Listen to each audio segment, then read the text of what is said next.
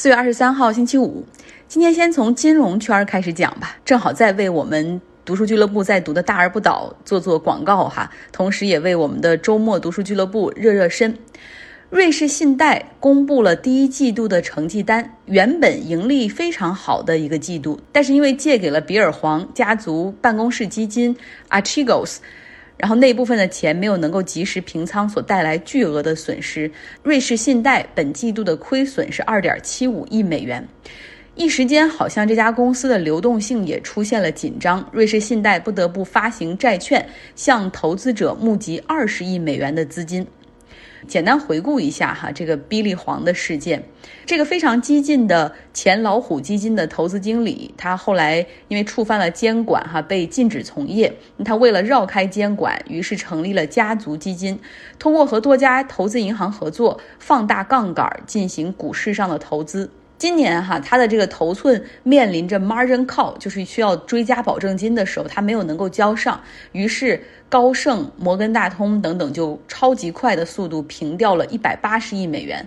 瑞士信贷和野村证券，他们这两家和比尔黄合作的机构没有能够及时监控风险，也没有能够及时平仓。据《华尔街日报》报道说，瑞士信贷大概累积超过了二百亿美元和比尔黄相关交易的。投资风险敞口，而到现在呢，瑞士信贷只对外公布了四十七亿美元的账面亏损。当然了，瑞士信贷的 CEO 也解释说，啊，这是第一季度公布的，那在比尔黄身上的亏损还没有结束，一季度结束之后，可能还会再增加六点五亿美元的损失。然后还说他们目前已经出掉了百分之九十七和比尔黄有关的这些头寸。但是你从《华尔街日报》的报道来看的话，其实是认为瑞士信贷有意在。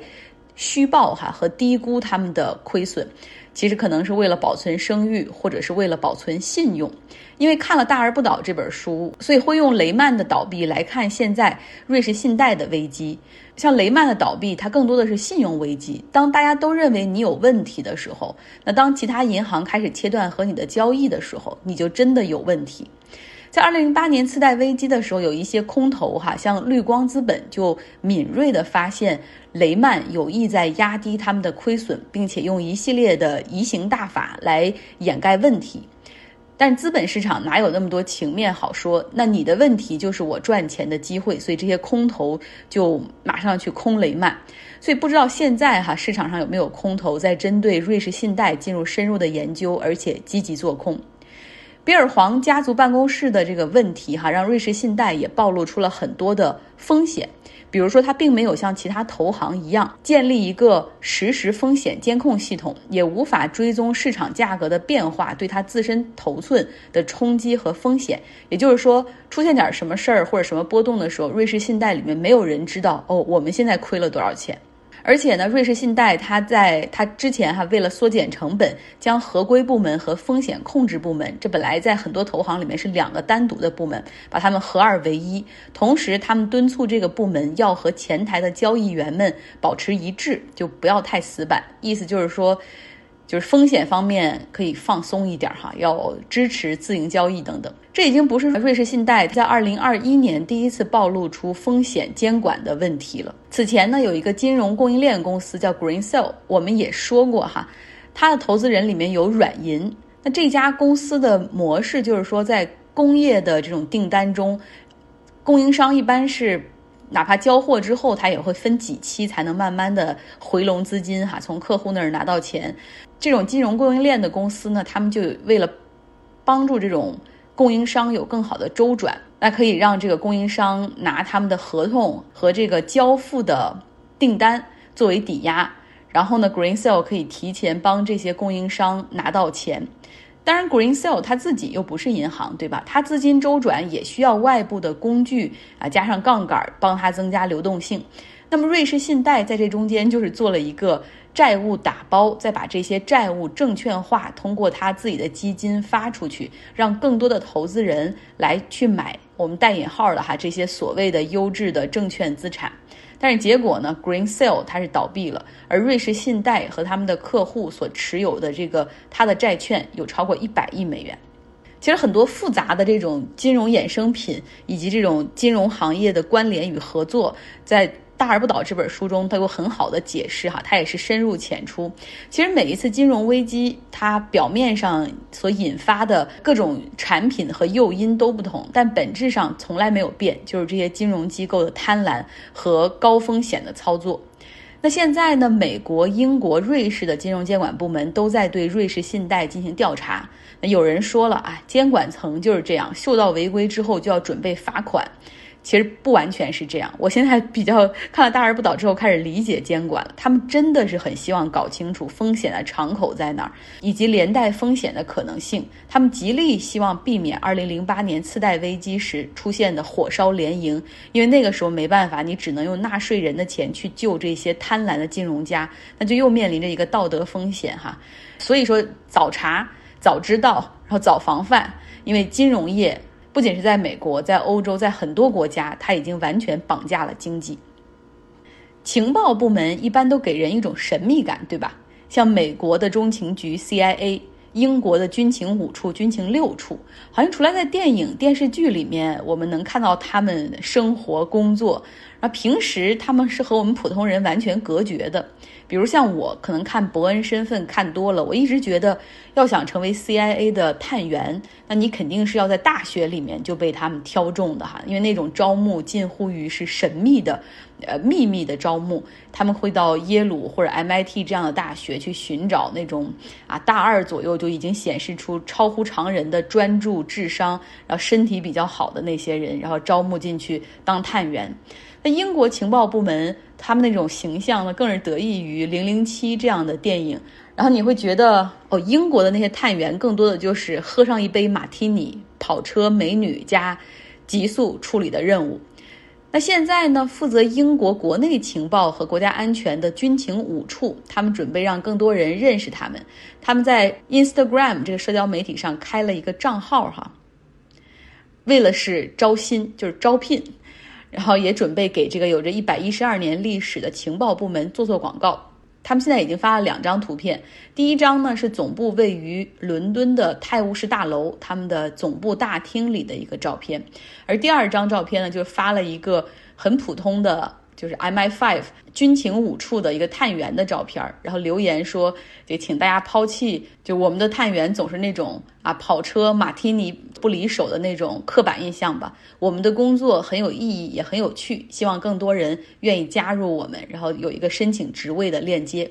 那军情五处非常希望通过在社交媒体上。”然后呢，抛出这样的链接，能够招聘到更多背景多元化的人，而不是那种比如白人专属哈、白人男性专属的感觉。然后也让他们的职场文化变得更加包容。他们还在 Instagram 上面关注了一系列 LGBTQ 群体的账号，来表明自己的态度。本周日，奥斯卡颁奖典礼将举行，因为疫情呢，大部分的明星都会通过网络参加。颁奖典礼少了现场的那种亲密感，收视率肯定会下降。此前呢，格莱美这个音乐颁奖典礼收视率下降了百分之五十三，那金球奖它收视率下降了百分之六十，所以本周日将举行的奥斯卡颁奖典礼，毫无疑问看的人也会比去年少。更尴尬的是呢，因为疫情，大家其实变得非常的，哪怕对电影比较喜欢的人，其实对电影的关注也下降了很多。像今年奥斯卡有一个电影叫《Monk》，曼克 Monk，它呢有十项提名，但是民调显示只有百分之十八的人听说过这个电影，那 我也没有听说过哈。那过去呢，大家看奥斯卡颁奖典礼。因为是一年一次，很特殊，明星齐聚，盛装出席，然后大家妙语连珠，哈，还有很多得奖的悬念。但是现在也知道了，大部分的明星都会在自家的客厅里面用手机或者电脑接入，那种仪式感下降很多。但这个也要考验奥斯卡颁奖典礼导演的功力了，哈，怎么能够巧妙的把这些人串在一起？但是今年的奥斯卡其实它有一点值得说一说，就是它这个提名名单中真的很多元化，不再是过去我们所抱怨的那种哈，由他们学院里面的那些啊五千多个老白男人的会员所选出的那些白人主导的电影。今年很文化的多元，像韩国电影《水芹菜》，就是 Manari，他呢获得了最佳男主角、最佳女配角的提名。那最佳男主角的提名中还有这阿麦德，他是《金属之声》的男主角，他是历史上第一个获得奥斯卡最佳男主提名的穆斯林。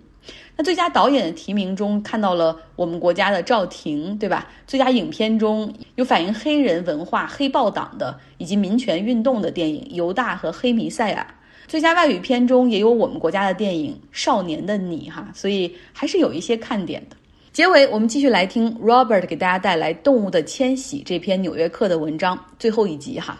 人类作为这个地球上智商最高的动物，我们的祖先曾经拥有很好的导航能力哈，可是现在因为科技的发达，有 GPS 的帮助等等，我们的导航能力、认路能力却在退化。但这并不是唯一退化的原因。排在首位的因素是城市化，在接近荒野的地方生活了大约三十万年之后，我们大量的迁移到城市中，而且大部分进展都是发生在最近几个世纪之内。本来可以用自己的方式进行导航的人们，来到城市里，到处都是明显的地标、路牌、公共交通系统、出租车司机和成群结队的当地人，或多或少都可以提供方向指引。此外，所有这些人工辅助手段，都使得某些曾经有用的自然地貌变得不再可用。曾经易于追踪的河流被覆盖在地下。狭窄的街道和高楼大厦在很大程度上掩盖了阳光的移动，在百分之九十九的美国人生活的地方，光污染减少了夜空中可见恒星的数量。在这些对我们自然环境的改变之上，可以说更有害的是对我们社会规范的改变。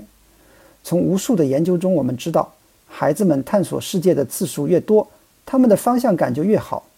但是，正如邦德所说。在短短两三代人的时间里面，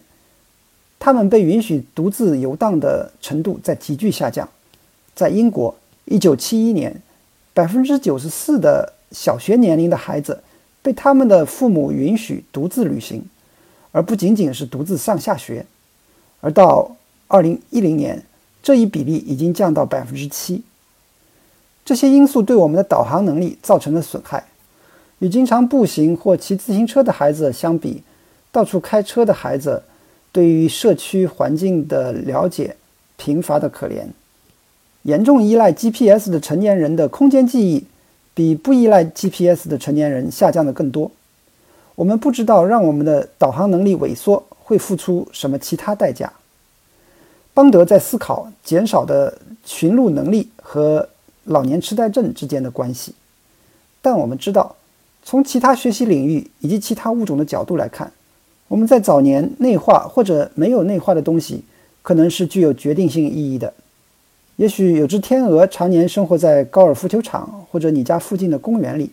如果是这样的话，那可能是因为它们或者它们的祖先在它们还是小鹅的时候，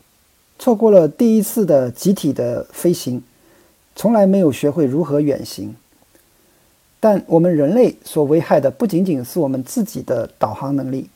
我们日益增长的城市化，我们对汽车的过度依赖，我们与自然界越来越遥远的关系，也在严重破坏其他动物到达他们的目的地的能力。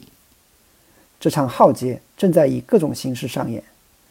非法采伐正在破坏墨西哥西部的山地生态系统，而帝王蝶要在那里越冬。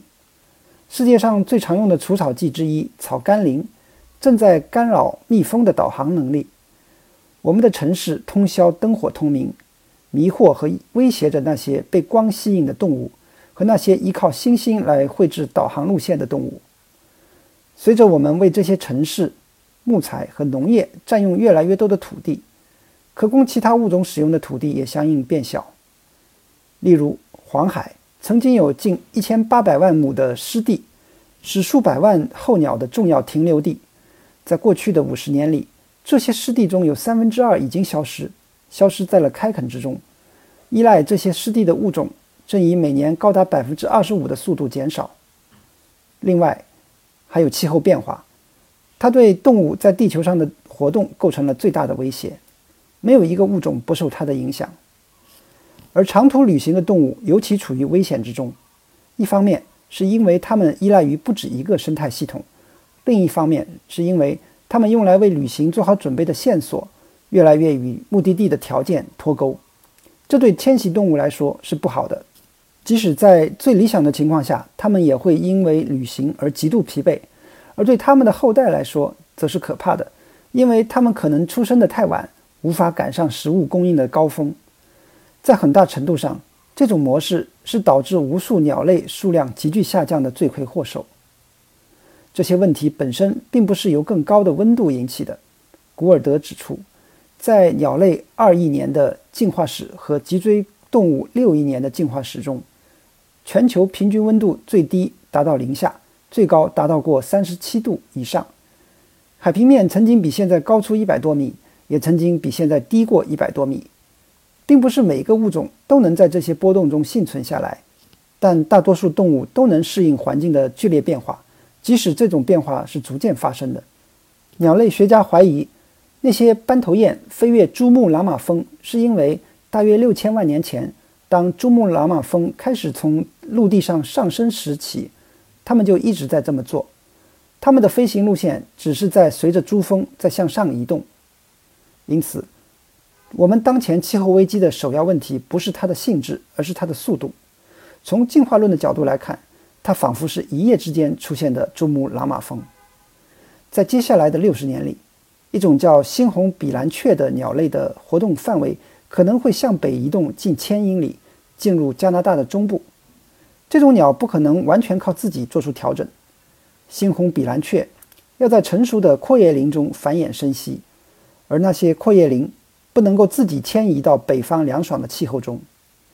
使这种速度问题更加复杂的是空间的问题。在过去的几个世纪里，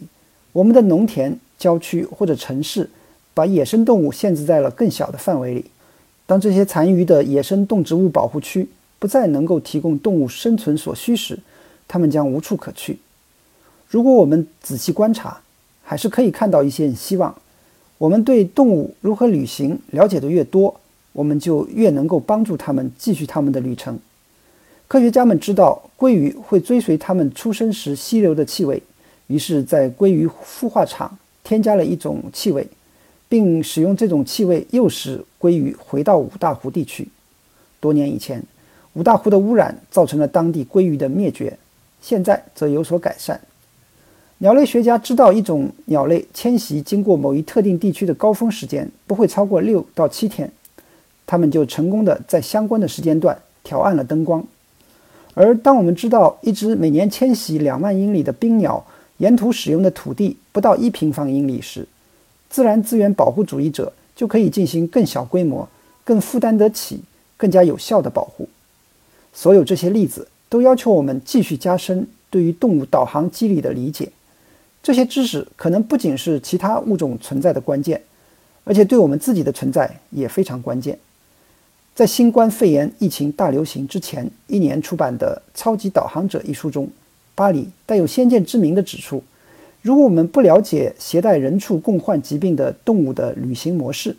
我们就无法控制疾病的传播。巴里写道：“即使在今天，狗和猫的导航技能几乎没有受到严肃的科学关注，但是从其他动物如何在世界各地行走中获得的主要见解，不是关于它的行为。”而是关于我们自己的行为。我们现在必须提升的导航能力，不是在地理上的，而是在道德上的。感谢 Robert 带来一个这么好的系列。